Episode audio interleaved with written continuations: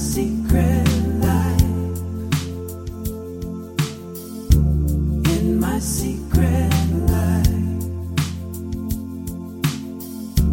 In my secret life. In my secret life. Hello，大家好，这里是枕边风，我是米娅。Hello，大家好，我是向正。你怎么听起来那么累？因为我快被米娅老师榨干，哎，哎没有没有没有没有没有这是一种冒犯。因为我很困很累，昨天刚从外边风尘仆仆的赶回来，就被面老师拖着我拉着行李箱，我们一起去跟别人开了一个会，说的好像我没去一样。是，然后开完会之后就已经快两点了，拖着行李箱回家。今天早上十一点又要到另外一个地方去开会，下午回来之后又录音啊，又开会啊，又讲这个讲那个，跟小韩呀，完了弄节目呀，所有一堆事情堆在一起。关键是明天早上四点钟我还要出门，你看看，这就是生活呀！你现在 这就是生活这种话那那题说出口。是呀，你现在是中年男子了，你要学会能扛这些事儿啊。理论上甚至不应该由我来催，你觉得呢？我可以扛，但是我可不可以累呢？呃你可以累，对吗那你这不是就已经表现出来，你还要在节目上跟大家撒个娇？这不是撒娇，这是一个事实嘛？大家会觉得，要不然哎，江南今天状态怎么这么奇怪啊？刚才我很累，不，一个成熟的做法应该是调整自己的状态我。能调整吗？晚饭都没给我吃，哇，抢了我半碗面的人是谁？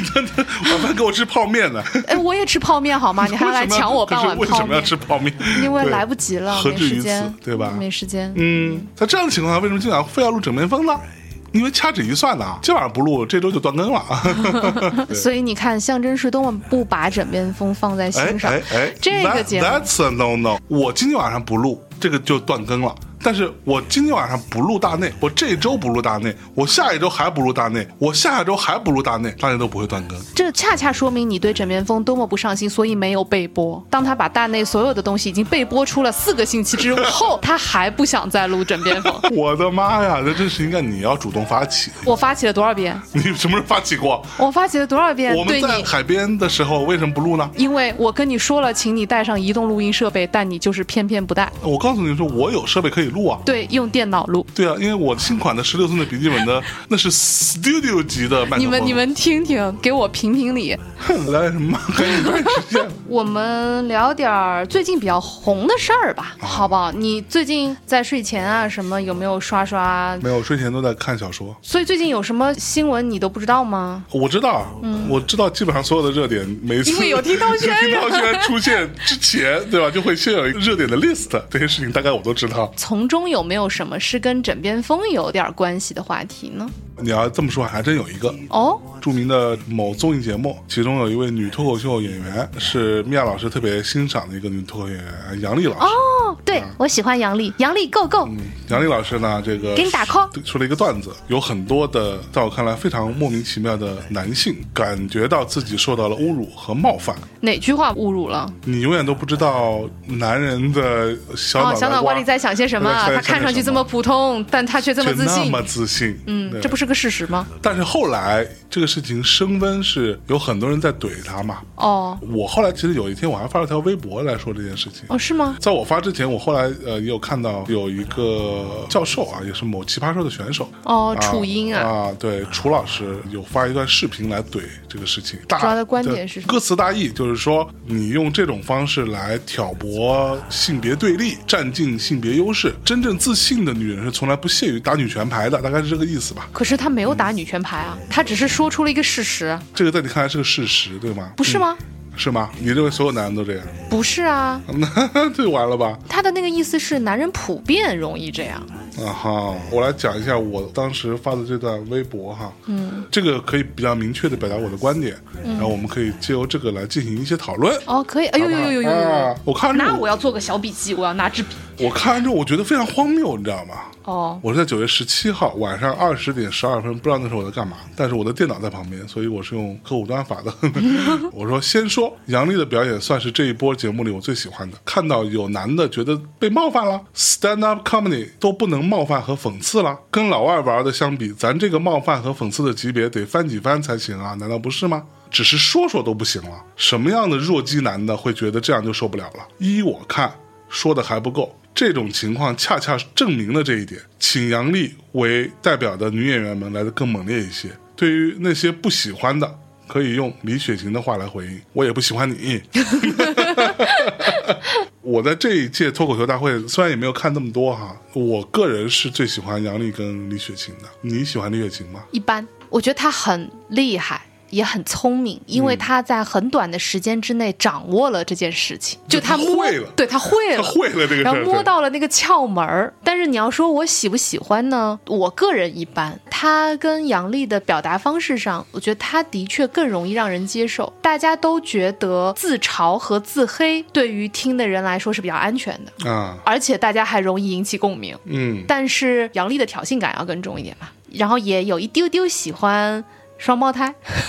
双胞胎好诡异哦。他们两个搭配到一起的那个节奏很奇怪，嗯嗯，就跟一个人在行云流水的说完全不是一件事儿，就很奇怪的节奏，他们从来没有说过一句完整的话。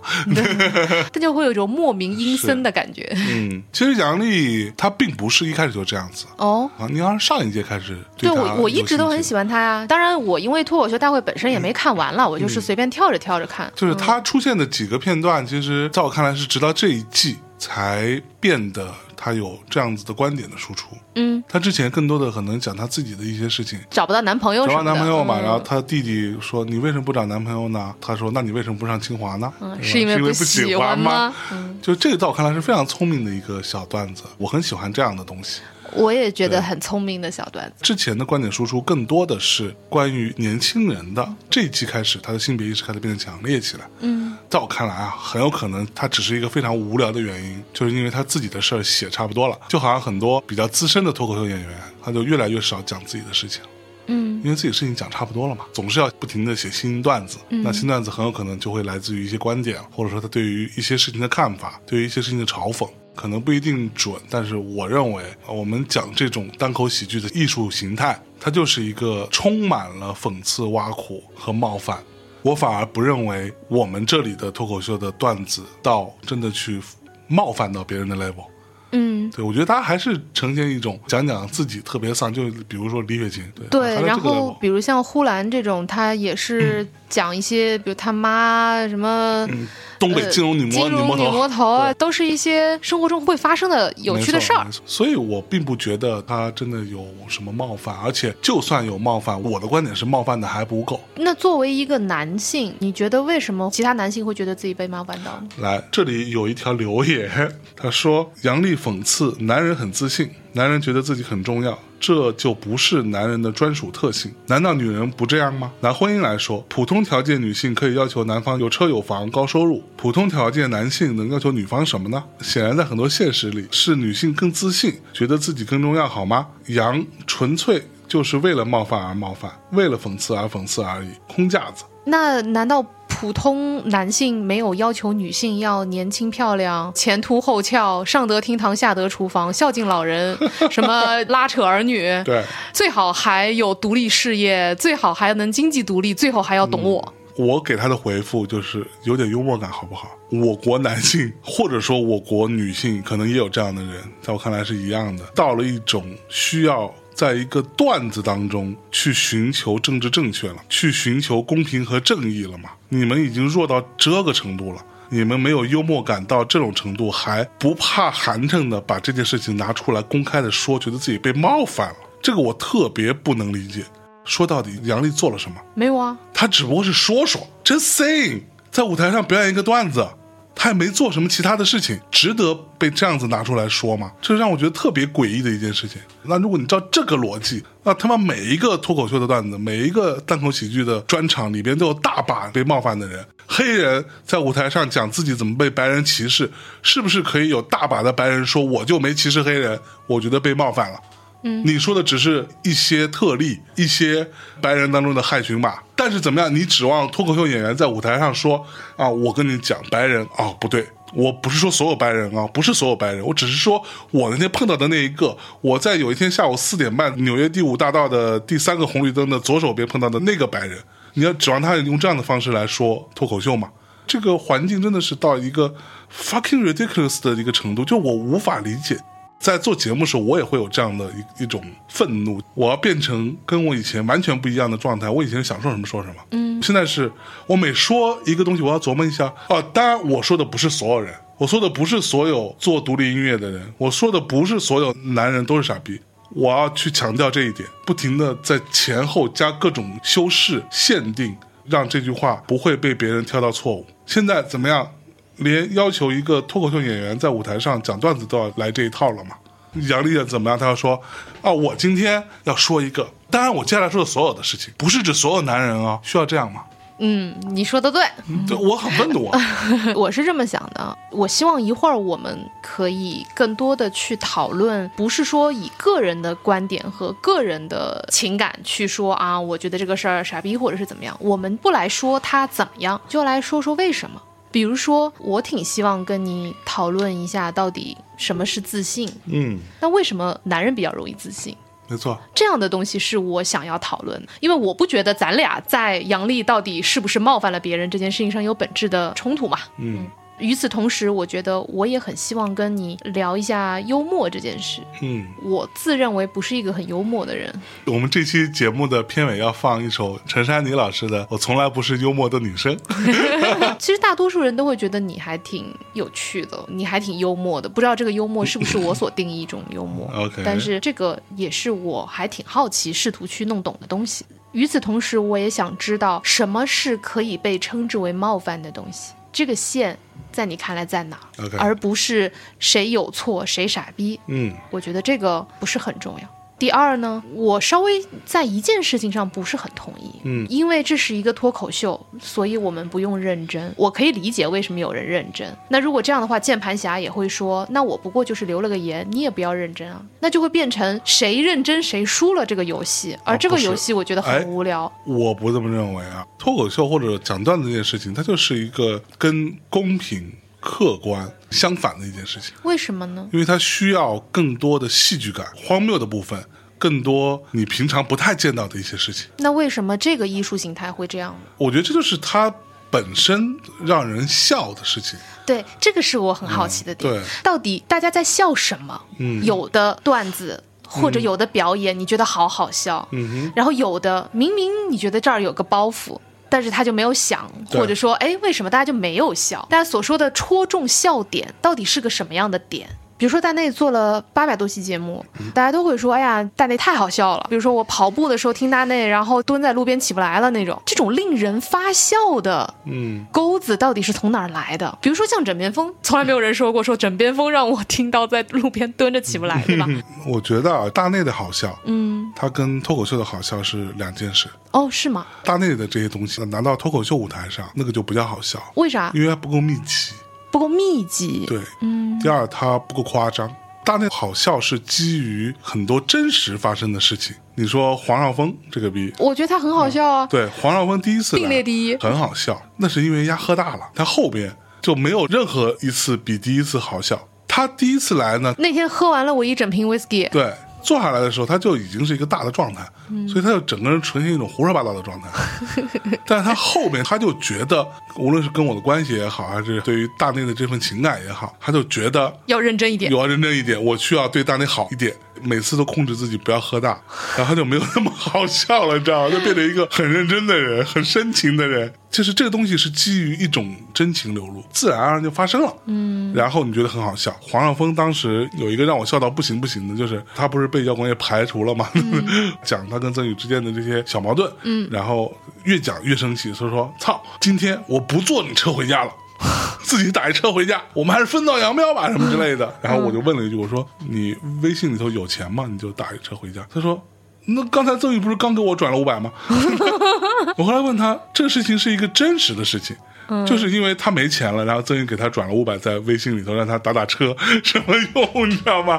他就下意识就把这个事情说出来了。嗯，对，大家没有在编造，没有把我。三年遇到的奇葩的人讲成我一天遇到的奇葩的人，在一个单口喜剧的那个场合下，他就需要你把三年遇到的奇葩的人编排到都在这一天发生了，嗯，你才会觉得很好笑。其实这些梗到最后是因为你的表演和节奏让大家相信了它是一个真实的事情，所以大家才会笑。我觉得大家不会相信它是一个真实的事情，嗯，这才是重点。比如说，你看这届脱口秀大会里边那个周奇墨。讲他去一个酒吧里头，有一个小孩儿在那学英文，你觉得合理吗？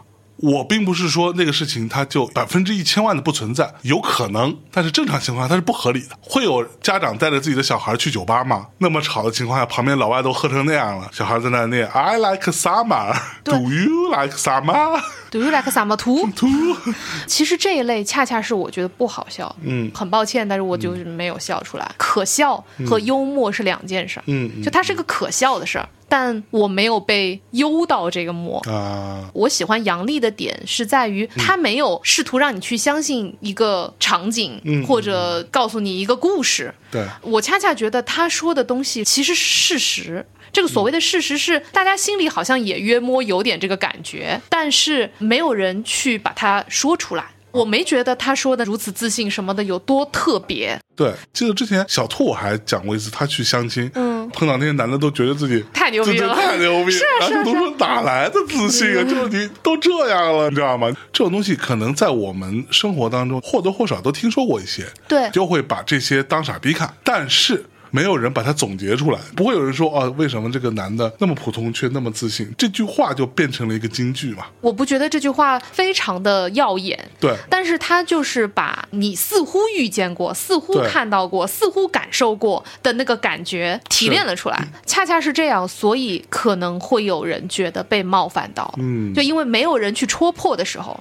他就是被问题来了，为什么不能戳破呢？单口喜剧这种艺术应该干的事儿，他就是要去，当然不是说他只干这个，但这个事情就很多人是该干这个事儿。把一些看起来是生活中经常会发生的事情总结归纳一下，啪丢出来给你，然后你觉得哇是哈，哦对，对我也碰到过这种傻逼。当这个事情被说破之后，完了，听到的人不会觉得说你说的是所有男人都这样，对啊，就好像罗永浩说，他厉害的地方在于他把现场所有的男的全都说了，但是都哈哈一乐，觉得这事儿跟我无关。我觉得如果要说京剧的话，或者啊说要说聪明的话，其实他说的这句比杨笠说的那个要聪明。对，罗永浩是一个京剧小王子，这句话看上去更像是发光的京剧对，并且更加狡黠。对，但是为什么这一句没有人觉得被冒犯呢？是因为他是一个男性这样说吗？有可能。大家觉得不舒服的点恰恰在这儿。难道你们男孩子之间互相开玩笑说啊傻逼，对方真的会认为自己是傻逼吗？嗯不会吧。但如果有一个女的走过来说，哎，那傻逼，他会觉得他是真的在说自己傻逼吗？是有可能的呀。会有对这个是存在的，但是我的观点就是，你得弱成什么样，你得在你的生活当中多么不堪，你才会觉得一个段子会冒犯到你呢？两种可能。第一种可能是还尚未习惯被这样冒犯，嗯，我觉得这个就是一个进程中的东西，冒犯着冒犯着你就习惯了。因为呢，说句实话，我为什么会说冒犯这件事情？刚开始，哎，你说什么被米娅老师压榨什么的，然后我说这个就是一种冒犯。男性在日常的交往和沟通当中，很多男性自认为的幽默，其实对于女性来说是一种冒犯。啊，但是他习惯了这样自以为幽默的冒犯着别人，嗯而女性在很长期一段时间之内，没有人告诉他说你其实是在冒犯我，这个可能也跟我们长期的社会架构有关系。我今天是你老婆，对吧？所以你说啊，米娅老师压榨我，开这种半黄腔不黄腔的东西，在我看来是非常冒犯的。嗯更何况我们两个其实还在一起工作。如果是在办公室这个场合，尤其是我们俩在录音，理论上你应该把我当成一个平等的职业人来看待，哦，你应该把我当成这个节目的主播之一来看待啊。我只会把你当我老婆看待。那这个就是我觉得冒犯的起点。哦吼，因为我们日常这么相处着，所以你可能也习惯了。我呢也不会说，你看你今天冒犯我了，我也不会这样说。嗯如果长此以往的话，你会无法意识到这其实是在冒犯的。嗯哼，其实就像我微博里说的那样，如果他姑且被称为这种冒犯的话，我认为冒犯的还不够，矫枉必须过正嘛。必须要让这个声量再大一点，才会让我们并不说是对立面哈，但是对方会意识到这件事情。你的声量如果不够大，你没有更多的去越过那条线，对方永远意识不到你要什么，嗯，是的或。者说问题在哪里。虽然我不是很同意大声这件事情，我觉得更重要的是持续。对，你有没有见过那种男女朋友走在街上，然后男朋友突然之间就会摸一下女朋友，或者就会拍一下屁股什么的，把手放在她腰上之类的？其实也是很冒犯的我。觉得放腰上倒还好，只是搂了他嘛。比腰再低一点，啊，嗯，就其实还是蛮冒犯的。但是呢，女朋友可能一方面也享受爱情啊，或者一方面觉得说，哎呀，那我就是喜欢亲昵，也没有什么问题。作为外人来说，关我毛事呢？但如果说你觉得不舒服，你要告诉他说是在冒犯我的，无论我们两个的关系是什么样，对，那他可能会觉得说啊，这个不过就是表现我们很好的一个方式嘛。是下一次你还是要再告诉他，不用很生气，但是你要持续的告诉他没错。这个冒犯的界限。对，但如果你不说，他冒犯了冒犯了，他就会越来越冒犯。那冒犯本身也是一样，如果你要去讽刺一类人、一类现象，去冒犯一个什么东西，那你就要持续的去冒犯他。对，虽然听上去是两个矛盾的事情，但是这样，嗯，所以问题出现了，包括像楚英出来专门说的这个事情，我呃我觉得他说的这个核心点是说是否有挑起男女对立。对至于他说的什么卸了妆你也很丑，呃这种我觉得就没有什么必要听，去攻击别人的外貌，因为人家也没有攻击你们的外貌啊，人家只是说各位看起来很普通。是 我我说一个我切身的一个经历，我有一次在哪个城市我忘记了，我印象超级深，一个五星酒店的大堂里头，我坐在那里，然后在我的后边有两个男子在聊天，但是呢，大堂那个里面有一个小姑娘在弹钢琴，声音又很小。座位又很近，所以聊天的话我听得一清二楚，不是我想偷听。嗯，其中有一个在我看来差不多四十来岁的样子，地中海头，穿得很土，脸上有一颗大痣，滔滔不绝地讲一个事情。我大概听了一会儿啊，他的状况是这样子：他离了婚，有一个女儿，他现在是在别人的安排下去跟别的姑娘在相亲，或者是交往，反正就是最近新认识了一姑娘。他的态度就是说，我现在有车，我也有房，虽然房不大，我也有一个正经工作。虽然我离过婚，带着一个女儿，但是那姑娘他妈二十八岁了都已经，她不跟我，谁要她呀？嗯，凭什么？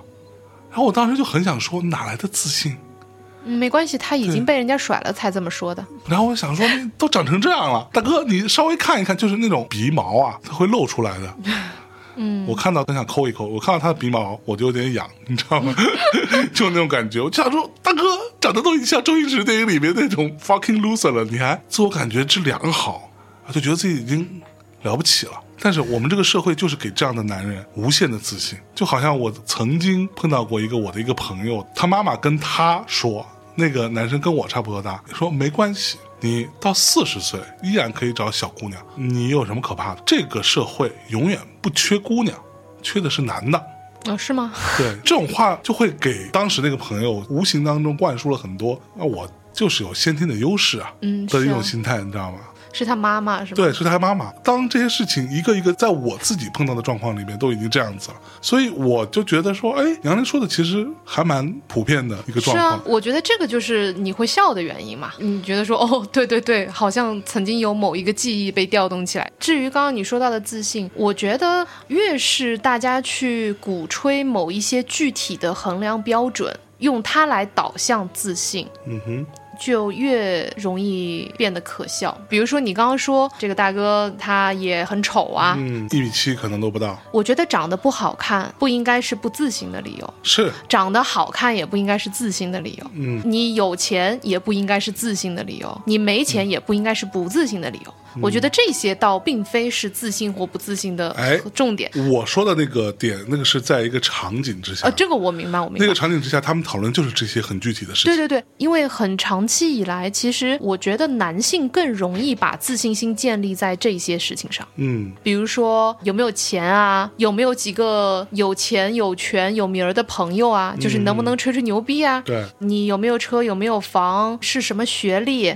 有没有腹肌？甚至是性能力？嗯，就是男性很容易把自己的自信建立在这些东西上面，女性相对来说在这个部分所谓的条框性的自信要更少一点，基本上就是外貌和身材。对。但是这个部分，你有没有发现一个很本质的问题？嗯，为什么会这样？是因为生存压力更大？不是，是因为这个社会就是男性天然的会占据更多的资源，就导致绝对的数量上来说，男性就会比女性天然的拥有更多的社会资源和机会，所以导致他们就会有更多的财富和社会地位。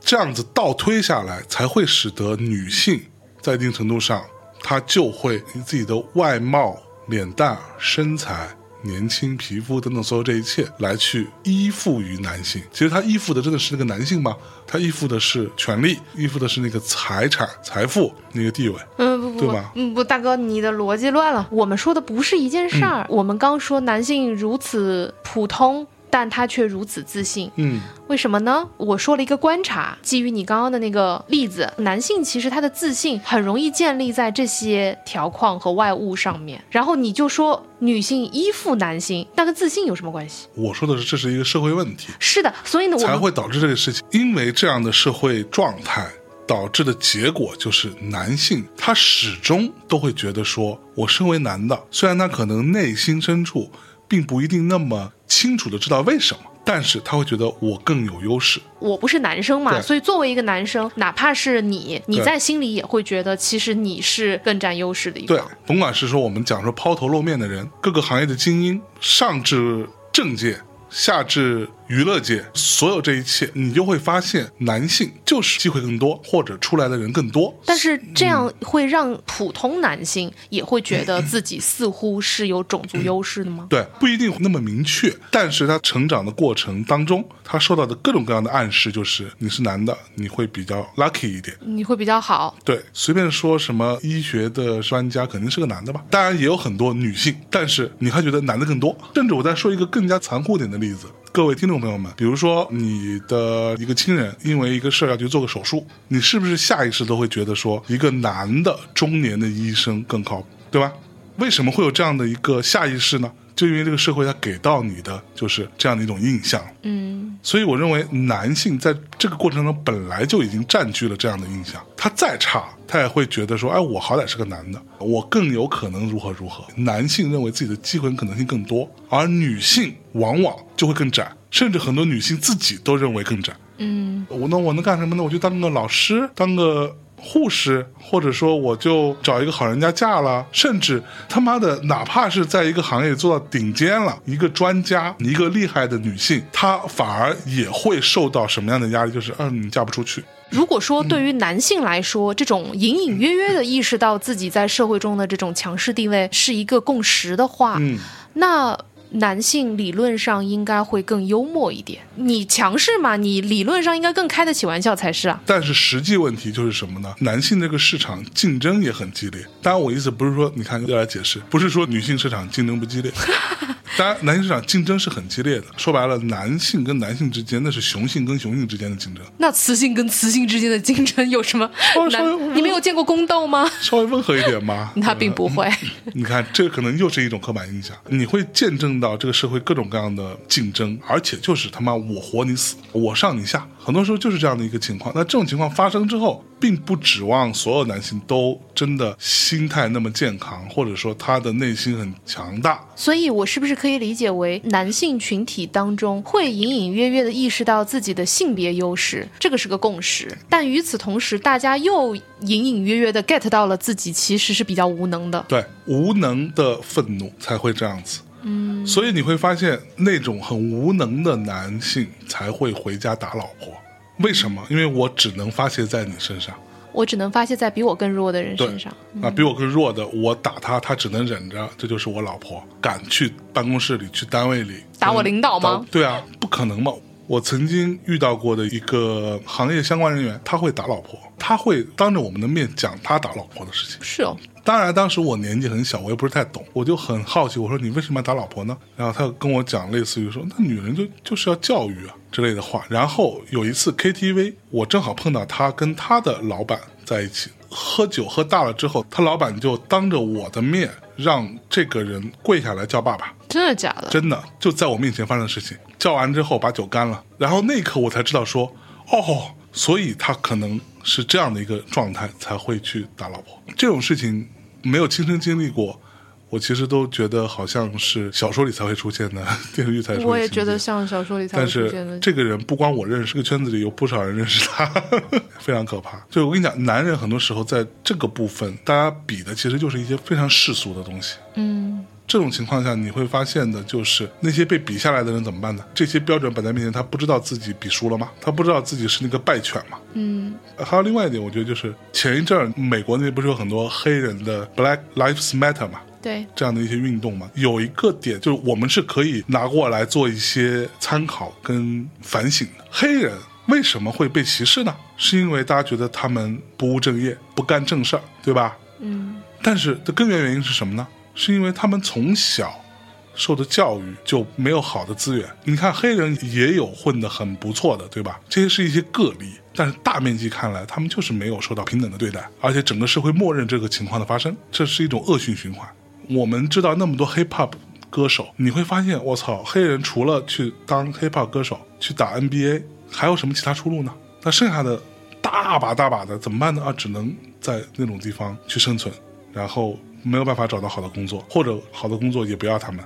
这个东西在我看来，跟我们今天的女性的状况是一样的。这是一个无限循环，你从根上不改变这件事情，它就会一直这样下去。现在中国的女性的状态，在我看来，可悲的地方就在于说，那最后怎样呢？啊，要么就是很少数的比较幸运的，比如说像你，可以靠自己的聪明才智，我可以去学习，受好好教育，去思考，去工作，靠自己。但是会有大量的女性，她本身不是在一个大城市里出生的，从小被教育就是你上不上学有什么意义呢？然后一道一道的被整个社会轮流的剥削剥削，最后他们可能比较好的出路反而是什么呢？是要当一个网红，去整容，没有钱整容没关系，网红公司贷款给你去整容，然后你赚的钱再还这个高利贷，继续被剥削。如果你从根上不解决这件事情，这个事情就是无解的。我们只看到一些成功的女性，比如说你听节目，你知道米娅，你知道小韩，你知道小乔、小兔，对吧？这样的一些女性，但是事实不是这样的。这些人他只是很少数、很少数的。我觉得你说的对，但是我始终相信所有的改变都发生在每一个可能的节点上面。这也是为什么我会在以前的节目当中说过很多次，我们身为女性，我们才有可能去改变这个世界，嗯，因为我们才是掌握着生育的那一个人。是。然后我们是掌握着创造下一代和哺育下一代。我觉得从人类最初诞生一直到现在为止，有一件事情是在非常非常缓慢的被改变的。人类的基因要维持它的繁衍，所以呢，在历史的交错当中，女性为主的社会还是男性为主导的社会，最终它在不断的这个 X 型的交错当中，它都会被拉回到一个东西上面，就是繁衍这件事情。正因如此，所以大家会觉得另一个性别对自己来说很重要。嗯哼，在男权主导的社会，女性就会觉得得到男人的关注很重要。很重要。对，这就跟动物一样，你要开屏，对吧？你要让对方觉得我美。为什么要整容呢？是因为美貌是稀缺资源啊。如果是女性主导的社会，男性也是一样的呀。你要想办法去赢得女性对自己的青睐。你要开屏，对，你要开屏呀。你要秀八块腹肌。是啊，但是随着人类在不断的演进，当生育这件事情可以通过技术解决的话，男女之间的关系会发生本质的转变。嗯嗯，因为人生就不止眼前的男人，在繁衍这件事情上，在基因延续这件事情上，另一个性别不是必须的了。嗯，那你就不需要为了争夺另一方的注意而去做很多事情。在那个时候，你才有可能真的很客观的去所谓的做自己。所以你刚刚说到的这个事情有没有根本的解？嗯除了我刚刚说的，我们每个人可以自己去成为那个节点之外，嗯，要完全去解决这个问题是很困难的。但是在随着这个眼镜和科技的发展，我觉得是有可能。是有可能。我还有另外一个看法哈，前一阵儿跟小韩跟独眼儿我们录的那期节目当中，独眼有说过一个问题，从他自己的观察，他会发现对于女性本身要求一些所谓平权这件事情，持最大反对意见的往往是女性。对啊，他的观点是因为男人根本不 care 你们在干嘛，不是太在意你们这些女人在搞什么，但是却有大量的女性站出来说你们不应该这样。这个东西从根儿上出是应该被发现和被正视的一个问题。等一下，嗯你说应该被发现和正视是男性不 care 这个事情，我觉得还是女性反对这件事情？无论是男性不 care，还是更多女性在反对这个东西的根本，都是因为它是一个极度不公平的状态，才会导致的这些这些展现出来的都是结果。嗯很早之前看过一篇文章，他说女性要求平权可以啊，啊平权、凭义务、凭责任。我最近觉得是有一个根本问题的，就是为什么会有这样的情况发生？你看到的有些女性拜金。要钱，对吧？要物质的根本原因，是因为是这个社会的结构状态导致的这样的一个结果，而并不是所有女性都是这样的一个想法。比如说，你就不是这样的想法，你就不会说我要我老公养我，我要我老公买房子，我要我老公买车子，这些东西都必须他来弄，我就负责貌美如花。其实我也可以，你可以吗？就是 我是觉得吧，有很多东西呢，在我看来是一种温柔。对比如说你愿意送我礼物，或者你愿意给我买这买那，那我觉得这是你的温柔。那我呢？比如说我过生日的时候不去跟你要一个礼物，这个也是我的温柔。嗯嗯我们大家温柔对温柔，这个是比较好的状态。但是呢，我觉得如果我今天非要跟你要一个包，嗯那难道我就拜金吗？当然也不是啊。对啊，对，所以我觉得那样的一个态度，它是把这件事情的一个比较糟糕的一面拿出来。这也是一种以偏概全。事实上，所有女人都这样吗？当然不是。事实上是有很多女性很自立，她甚至都不要这些东西，或者说她也不屑于要这些东西，我可以自己买。但是再往大面积看，那个事实是，更多女性是并没有资格去要这些东西的。在最近，我们看到多少起女生长大之后，发现自己小时候是曾经被父母放弃过，甚至想要杀死的。嗯我今天刚看到一个新闻，有一个姑娘因为什么事情去医院做检查，发现她脑袋里面有三根针，很长的针被钉到了那里头，而且成年人你是钉不进去的。嗯你觉得很小的时候，很幸运他没有死，但是这个事情是谁干的？就是他父母或者是他的爷爷奶奶、外公外婆诸如此类的人。这样情况还在发生的一个国度里面，你他妈告诉我说平权平义务，就在我看来是一个就真的站着说话不腰疼。嗯你们说出这种话的时候，你先看一看中国的女性真的半边天了吗？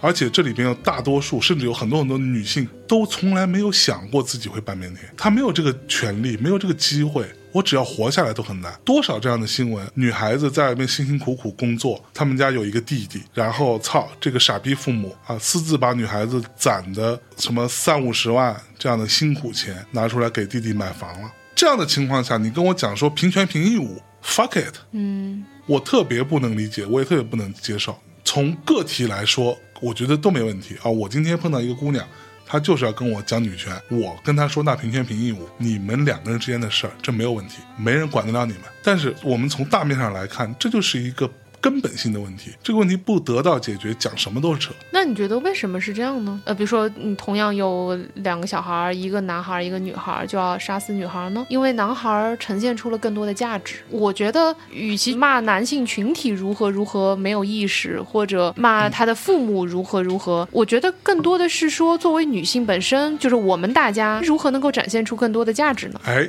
这个问题又出现了。在我看来，这个不是说女性靠自己展现出更多价值就能解决的问题，不是这样哦。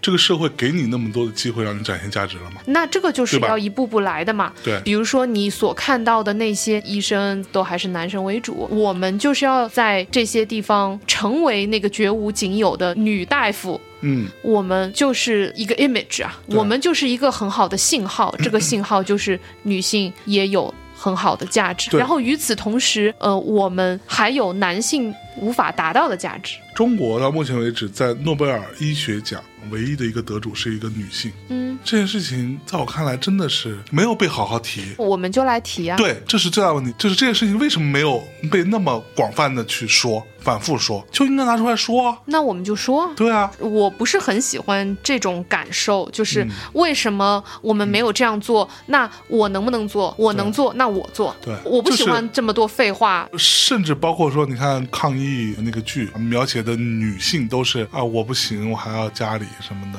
那这种东西是谁弄出来的？那有没有人做不一样的事情嗯呢？比如说，有没有人在描写女性上比较端正的一些作品呢？如果有的话，那我们就去支持他呀。嗯，我们都能拿出来说，哎呀，我多么的生气，我多么的义愤填对膺。。但是就从自己做起。对啊，也有那么多人说，哎呀，我好愤怒啊，然后怎么会这样？为什么会这样？去批判社会，去想说啊，这里面的根源性的东西是什么？那你为什么不去做呢？你平时宣传你自己做的东西的时候，你不也到处给人发消息说，哎，请帮我转发朋友圈？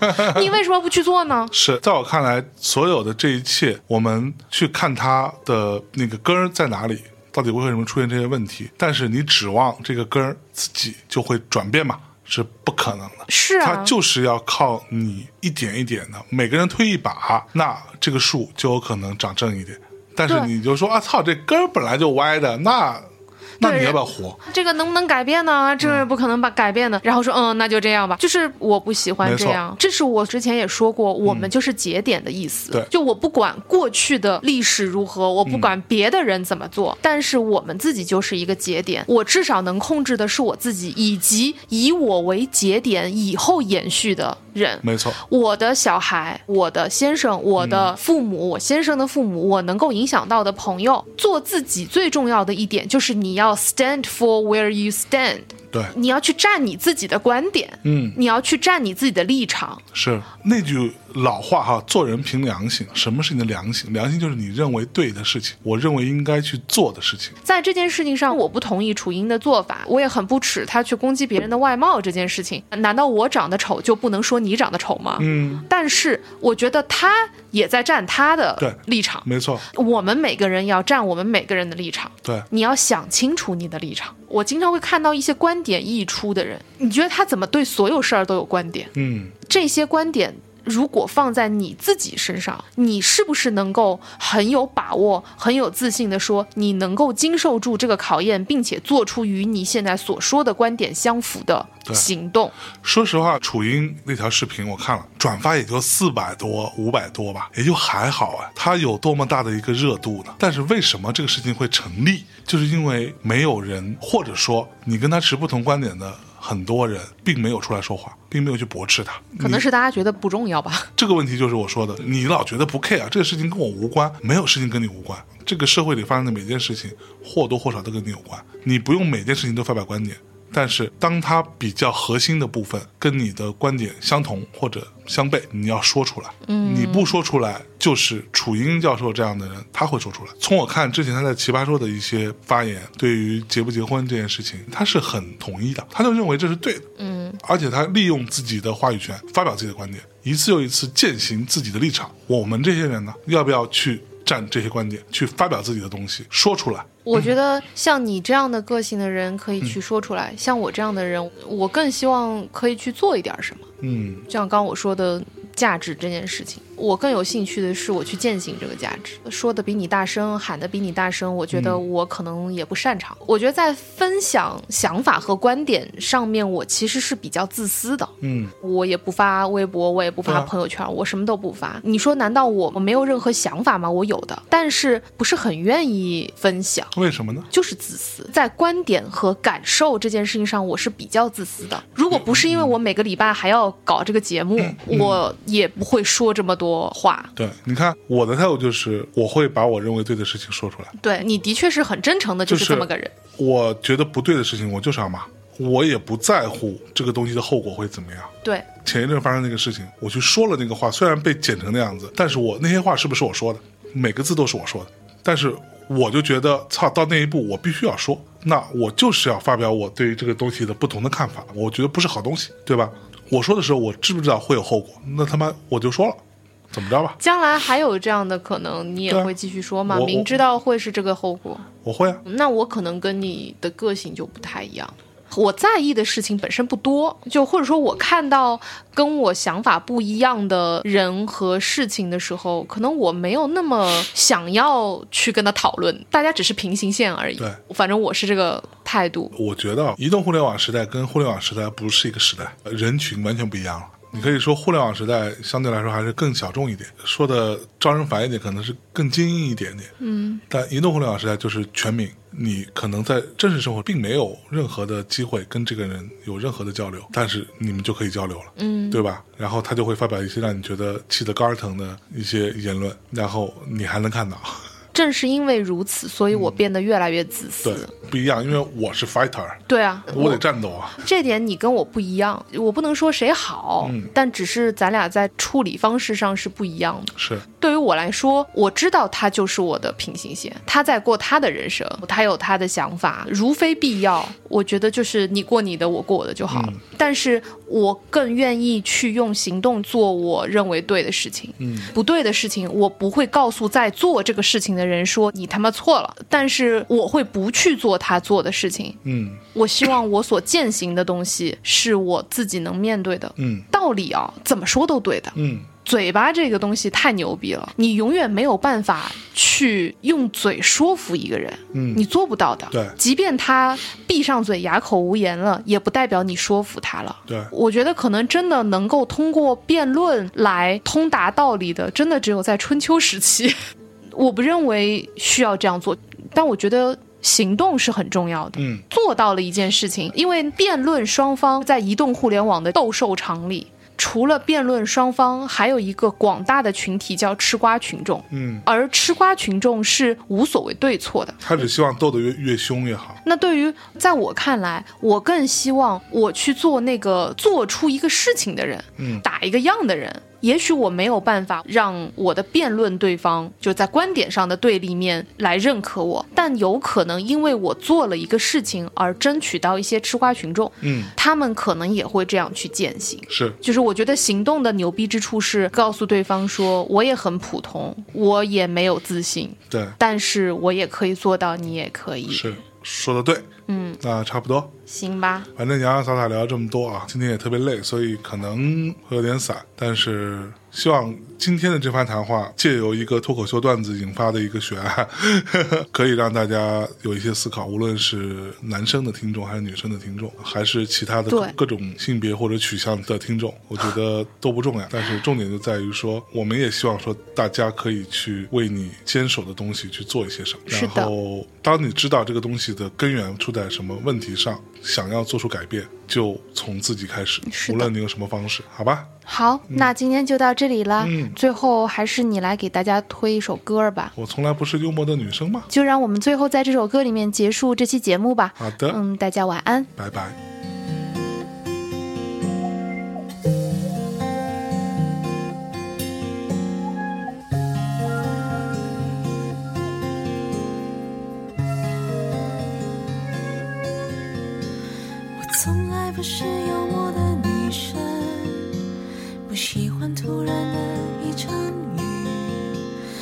知道你真伤心，